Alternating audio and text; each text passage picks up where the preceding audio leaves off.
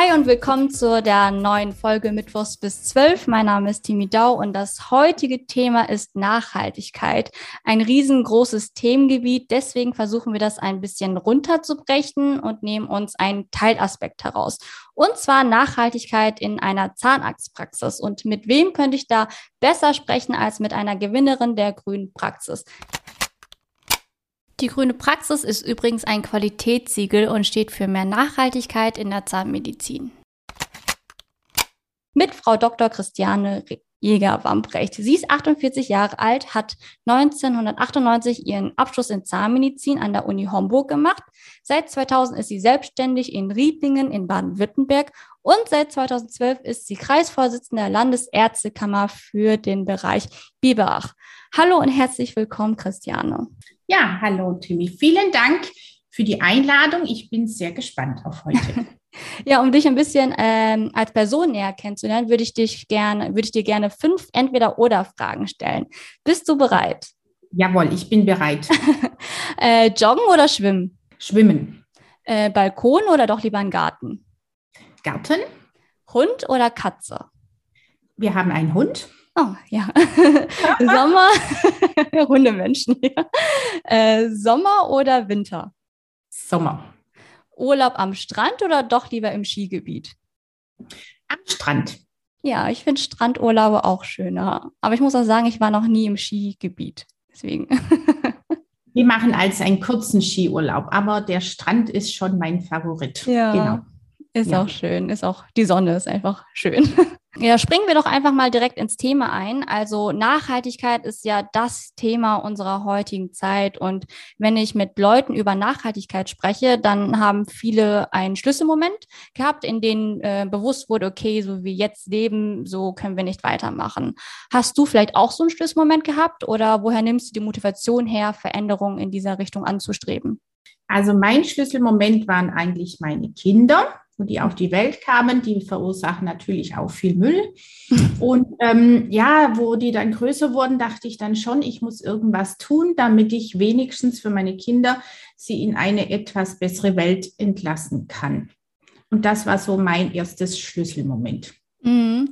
Und wie fing das bei dir so an? Also bei mir persönlich, ich habe immer ganz klein angefangen, zum Beispiel beim Obst und Gemüse kaufen, habe ich die Sachen nicht mehr in diese dünnen Plastiktüten reingepackt, sondern lose mit zur Kasse genommen. Und mittlerweile gibt es ja auch diese coolen wiederverwendbaren Netzbeutel. War es bei dir ähnlich? Also hast du im Privaten erst angefangen und ist es dann übergeschwappt ins Berufliche oder wie war das?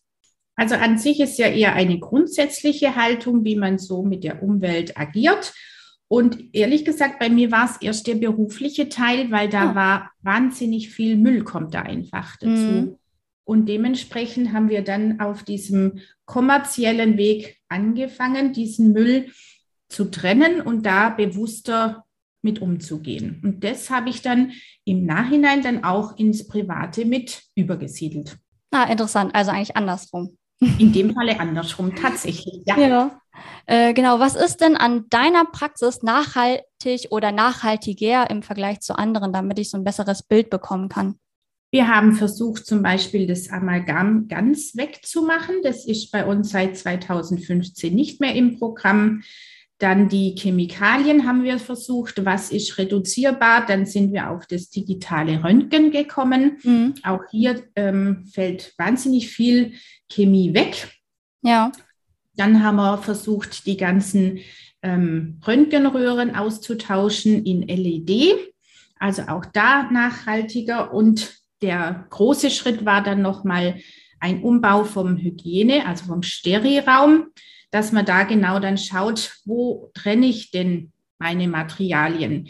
Und wenn man das natürlich einem Depot gibt, die machen einen tollen Hygieneraum, aber die vergessen immer, dass man immens viel Müll hat und auch verschiedene Mülltonnen braucht zum, mhm. ja, zum, ja, einfach trennen. Nehme ich Plastik, habe ich Papier, habe ich extra Sachen noch wie Batterien, wo lagere ich denn das Ganze? Ja. Das wirklich gut sortieren kann. Und das kann ich auch jedem jungen Kollegen, der anfängt, nur raten, dass man auch in jedem Zimmer versucht, viel mehr Blickwinkel auf die Entsorgung. Wo kann ich denn das stapeln und wie kann ich es schön sortieren, dass ich eben später im Ablauf nicht mehr so viel Zeit dafür brauche, um das zu trennen, sondern das gleich mache. Mhm. Wie, wie fing das denn bei dir genau an? Also waren das kleine Schritte erst, zum Beispiel diese Mülltrennung, die du gerade erwähnt hast, oder hast du die Praxis um 180 Grad direkt gedreht? Das war eine Gemeinschaftspraxis zuerst mhm. mit dem Papa, der ist mittlerweile in Rente. Und da waren es eben kleine Schritte. Ja, also da war es eh ähm, so, dass man dann erstmal immer zusammen bespricht, was ist möglich, was nicht. Und ähm, da war eigentlich ja schon eine vorhandene Praxis, die am Laufen war, da. Und von daher konnte man da erstmal Einblicke haben, was funktioniert, was funktioniert nicht so gut. Und dementsprechend haben wir das dann in kleinen Schritten umgesetzt. Zuerst mal in den Zimmern dann im Hygieneraum und am Schluss im Labor. Also immer wieder, was möglich ist, umgesetzt. Mhm. Genau. Ja, cool. Gab es etwas, wo du gedacht hast, in der Umstellung wird es easy sein, aber in der Realität und praktische Umsetzung war es doch nicht so easy?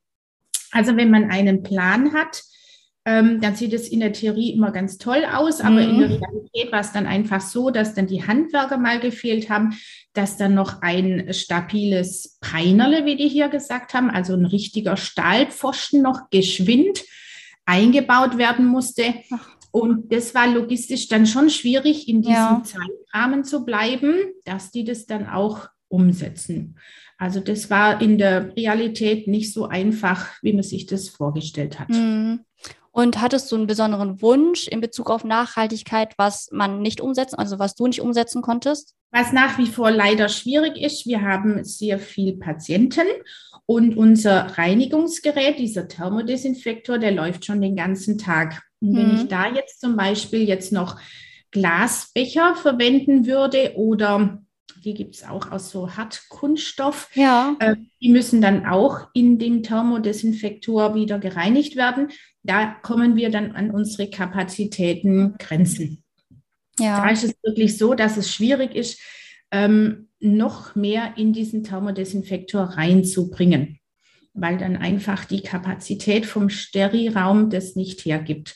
Und da muss man dann wirklich schauen, nämlich dann eben für lange Präparationen vielleicht doch noch einen Kunststoffbecher und dann eben für kürzere Dinge einen Papierbecher. Der hält mhm. halt nicht so lange. Also nach einer halben Stunde ist der leider durchgeweicht. Ja.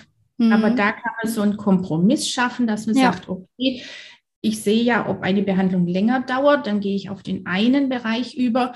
Und wenn es was Kürzeres ist, kann man auch diese ähm, Papierbecher nehmen. Das ja. funktioniert. Aber es ist nicht 100 Prozent mein Weg, weil die Kapazität da ein bisschen äh, eingeschränkt ist. Hm, das verstehe ich. Und ich finde das voll gut, dass du ähm, das gesehen hast und trotzdem ähm, das irgendwie umsetzen wolltest und jetzt einen Kompromiss gefunden hast. Es ist halt so ein Mittelweg, ja, mhm. was möglich ist und was nicht.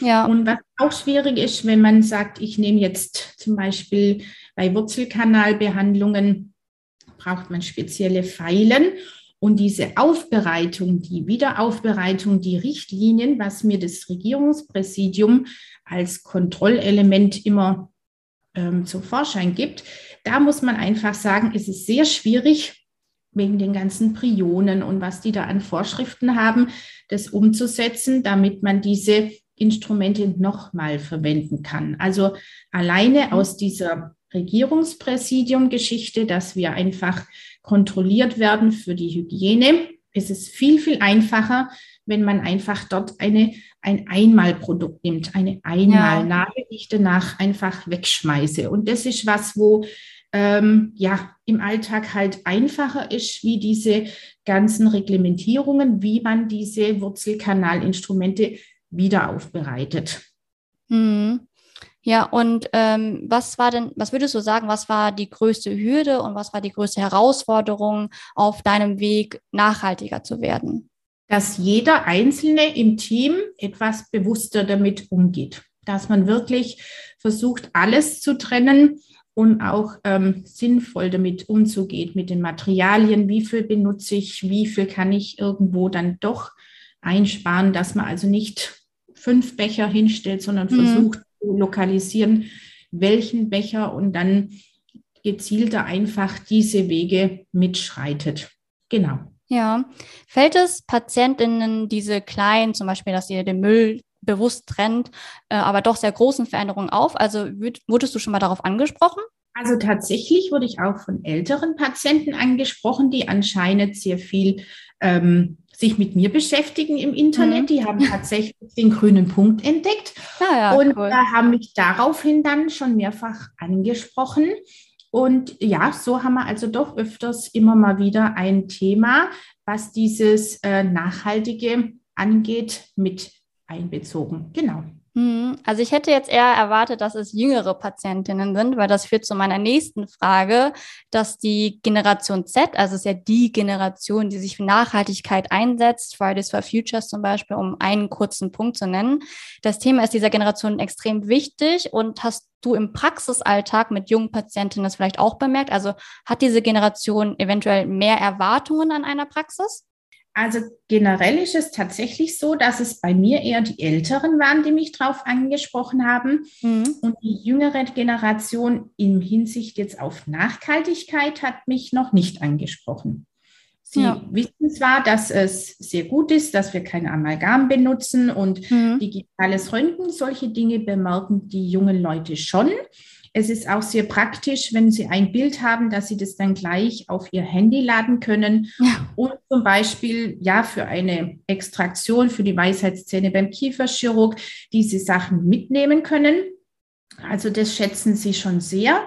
Und ich glaube eher, das ist im Unterbewusstsein, was man alles macht. Also das glaube ich schon. Aber so gezielt angesprochen waren es tatsächlich Ältere, mhm. ähm, die das einfach im Internet schon gelesen haben. Ja, cool. Aber denkst du auch, dass die jüngere Generation ähm, einfach eine Erwartungshaltung haben jetzt an eine moderne Praxis, dass die nachhaltiger sein sollte? Das glaube ich schon.